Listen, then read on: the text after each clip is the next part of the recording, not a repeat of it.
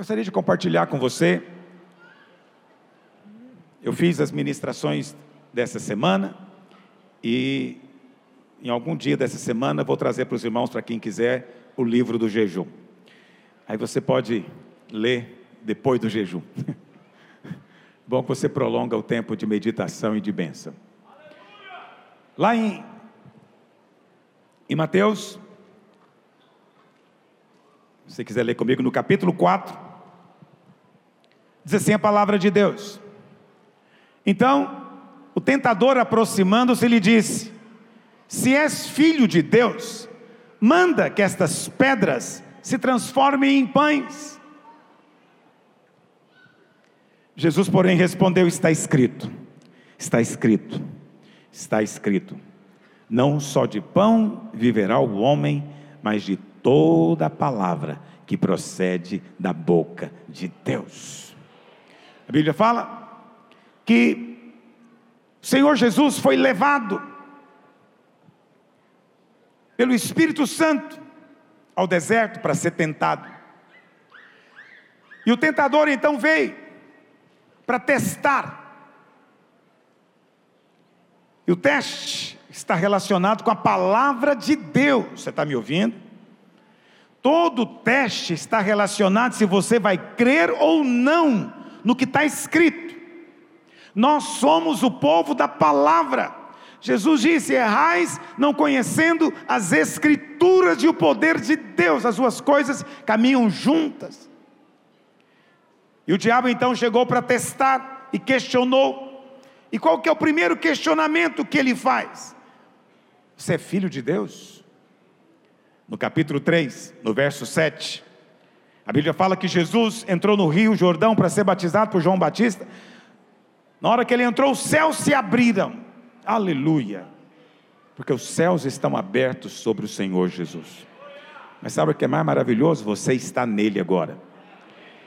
E se você está nele, o céu está aberto sobre a sua cabeça também. Não acredite na mentira que o céu está fechado sobre você, não está. Você está em Cristo. Lembra, o teste é o teste da palavra. Eu estou apontando para cá porque é aqui que está escrito para mim, tá bom? É o teste da palavra. E no capítulo 3, verso 7, o céu se abriu, o Espírito desceu como pomba e o Pai falou. O Pai falou: Este é o meu filho amado este é o meu filho amado. Quem falou, meus irmãos? O Pai. Aí o diabo chega para Jesus no capítulo 4 e diz o que? Você é filho de Deus? Parece que eu ouvi uma voz dizendo que você é filho de Deus, mas você não parece filho de Deus. Você tem muitas falhas. Alguém poderia dizer para você, não para Jesus. Você tem muitos erros. Como é que você fala que você é filho? Sim, porque você também é filho. A todos quantos o receberam, deu-lhes o poder de serem o quê? Feitos. Quantos são filhos aqui? Guarde isso consigo. E o diabo fala para Jesus: Você tem um sotaque de Galileu, você é filho. Se você é filho, preste atenção nisso. Manda que essas pedras se transformem em pães. O que, que o diabo está aqui propondo para Jesus? Preste atenção transformar pedra em pão é pecado? Não. Transformar pedra em pão não é pecado. Mas nessa circunstância, se Jesus tivesse transformado a pedra em pão, o que, que ele estaria dizendo com isso? Que a palavra que ele ouviu do Pai não era suficiente, que ele precisava de ter mais uma evidência. Presta atenção. O diabo também nos fala a mesma coisa. Você é filho de Deus. Você tem falhas. Você tem erros. Olha aqui, você não pode negar, você fez, deixou de fazer. Você é filho de Deus. Se você é filho de Deus, se você é filho de Deus, aí ele vai mandar você fazer alguma coisa, vai mandar você realizar alguma coisa. Que, se você cai no engano maligno, o que, que você está dizendo com isso? que a palavra de Deus não é suficiente, mas a todos quantos o receberam, deu-lhes o poder de serem feitos filhos de Deus. O que, você tem que responder para o diabo? Não é o meu comportamento que me define, o que me define é a palavra do Pai. Presta atenção. Quem define a identidade do filho é o Pai. Por isso o Pai falou do céu.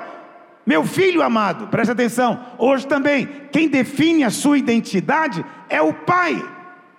Não é o seu comportamento que define a sua identidade.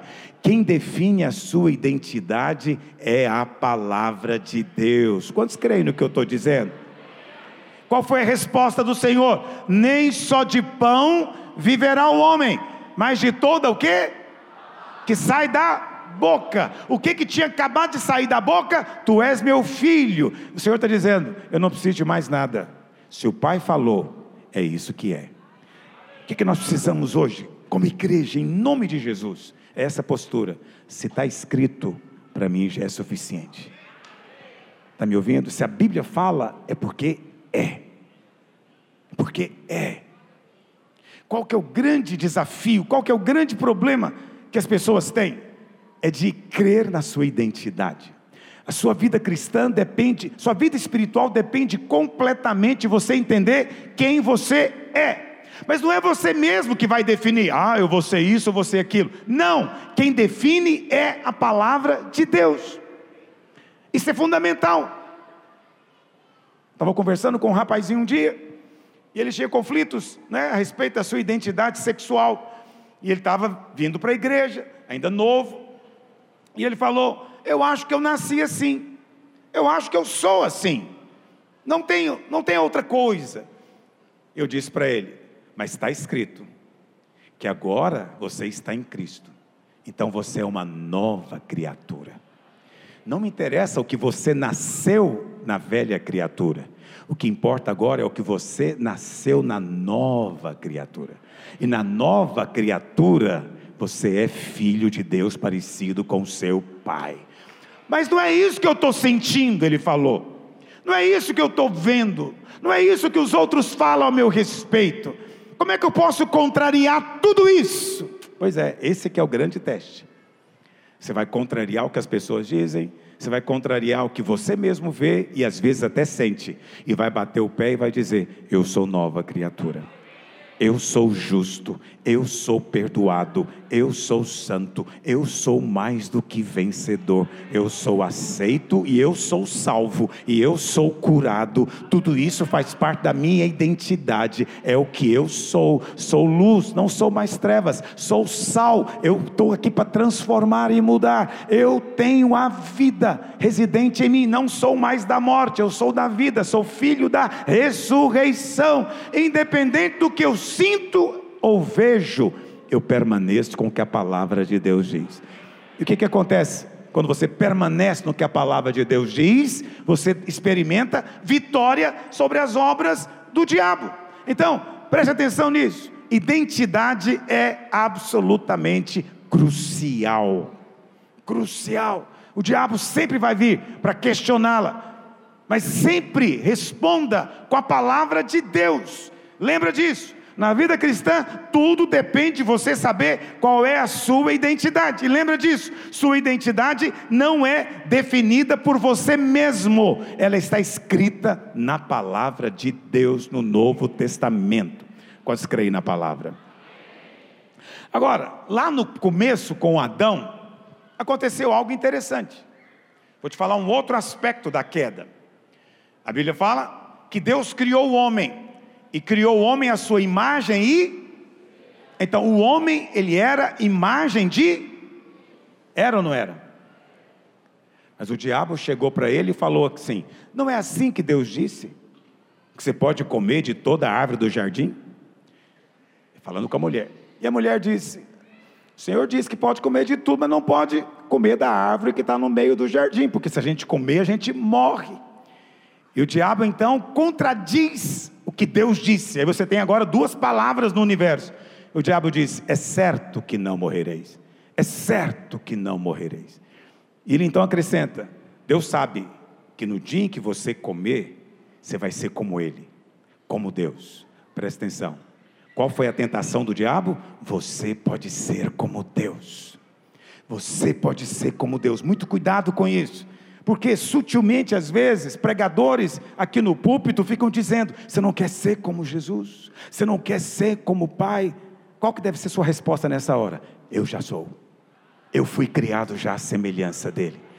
Ah, mas o seu comportamento não é igual, tudo bem, mas eu sou como ele. Eu sou como ele. Mas você vê, a pregação ainda é nesse sentido, não é? Ah, você precisa ser como Deus, você não é ainda.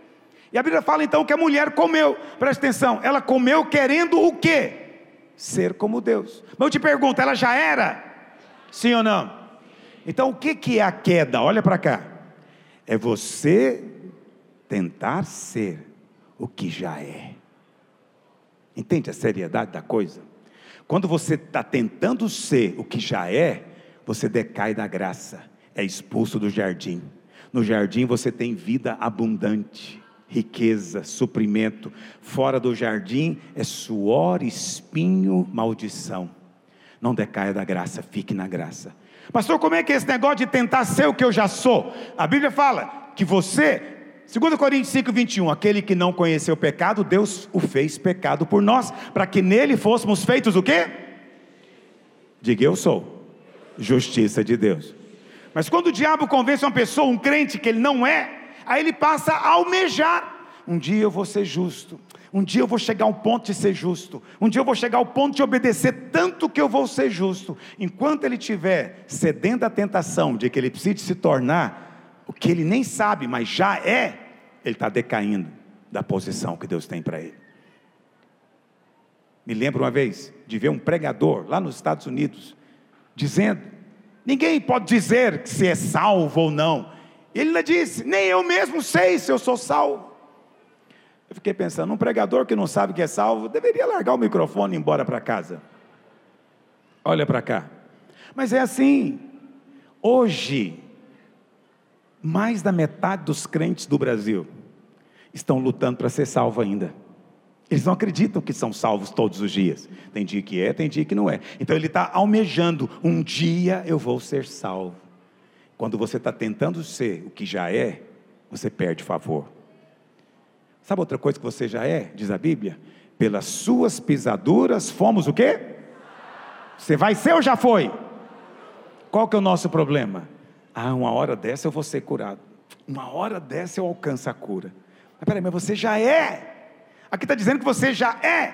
Todas as vezes você luta para ser ou se tornar o que já é, você cria uma contradição espiritual. Quantos querem assumir a sua identidade hoje em Cristo? Como é que Jesus venceu o diabo? Ele apenas falou o que, meu querido? O que, que ele disse?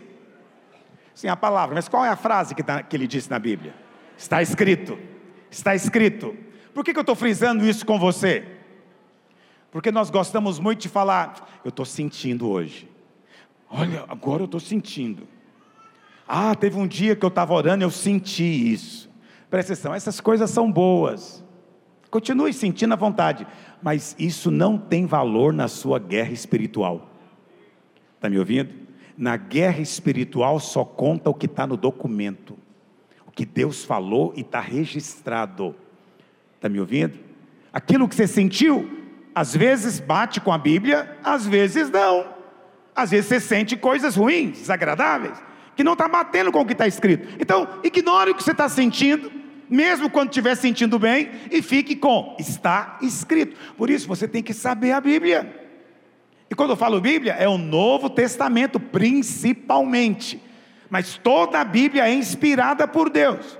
E sabendo usar apropriadamente, toda a Bíblia é arma contra o diabo. Quando dizem amém? Hoje eu acabei de usar aqui contra o diabo algo que o diabo disse e foi registrado na palavra. Foi o diabo que disse. Ele é que disse. Tem uma, Deus colocou uma cerca ao derredor de Jó. Foi ele que disse. Só que é verdade. Está registrado eu posso usar contra ele mesmo. Está escrito. Quantos entendem o que eu estou dizendo? Isso são coisas misteriosas. Hoje eu não vou te ensinar sobre isso. Olha para cá. É preciso saber o que a palavra de Deus diz. É preciso vir, é preciso memorizar, decorar. É preciso investir tempo nisso. A palavra de Deus, vou encerrar só falando isso para você. Lá em 1 Samuel 13, verso 19, abre lá por gentileza. 1 Samuel 13, 19, tem um exemplo interessante na história de Saul, Saul e Jonatas. E a Bíblia fala que nos dias de Saul não tinha ferreiros em Israel. Olha o que diz: Ora, em toda a terra de Israel, nenhum ferreiro se achava, porque os filisteus tinham dito: para que os hebreus não façam espada. Presta atenção, segundo o Novo Testamento, a palavra de Deus é o que? Espada. O que, que o inimigo mais teme? Espada. Nos dias de Saul não tinha espada.